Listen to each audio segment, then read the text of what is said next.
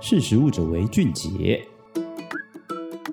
嘿大家好，欢迎来到识食物者韦俊杰，我是怡晨。谈起近年来食科界最热门的产品，绝对是在新冠肺炎疫情爆发时卖得下下叫的植物肉商品。根据国际非营利组织 The Good Food Institute 和植物性食品协会在二零二一年发布的数据报告显示，植物肉在过去几年发展出了惊人的成长曲线。与二零一九年相比，二零二零年的整体销售额增长了百分之四十五，成长曲线及幅度的确相当可观。但这一波惊人的销售成长，却在二零零二一年突然放缓，销售表现几乎与二零二零年持平。所以，我们今天就要来聊聊对于植物肉市场的停滞，全球植物肉代表品牌 Beyond Meat 与市场营销分析机构各自有什么样的解读？首先，我们先来了解 Beyond Meat 对植物肉的观察是什么。Beyond Meat 的首席官布朗表示，Beyond Meat 在二零二一后半年的销售表现的确低于预期，光是第三季的净利就相较二零二零年下降百分之一点二，换算实际产值减少了将近一亿美元哦。布朗认为，二零二零年亮眼的销售额是来自于疫情大流行所带来的食品业抢购潮，消费者倾向在零售端购买食材或囤货。但随着二零二一年餐饮业的复苏，零售市场的销售理所当然的下滑。在 Beyond Meat 尚未在餐厅普及供应的条件背景下，才使 Beyond mist 在二零二一年的营收成长趋缓，只能勉强维持。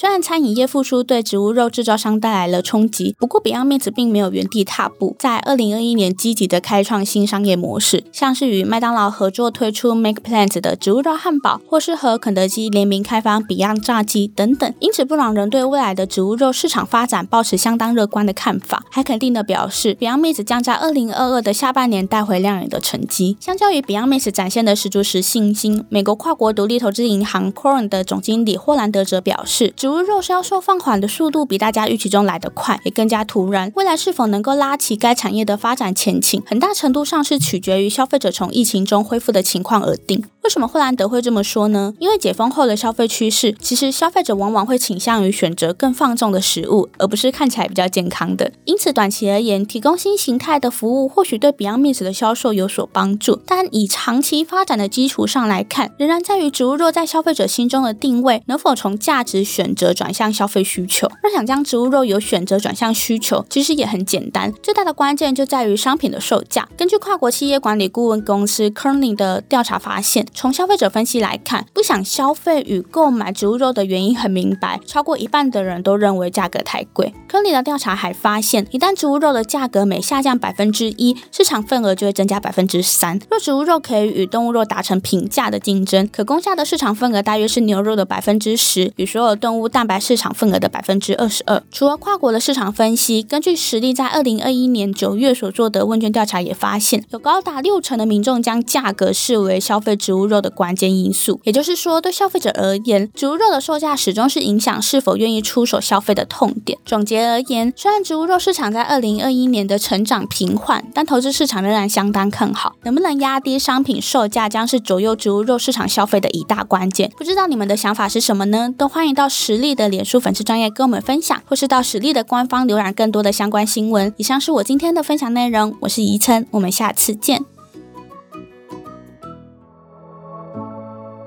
识时务者为俊杰。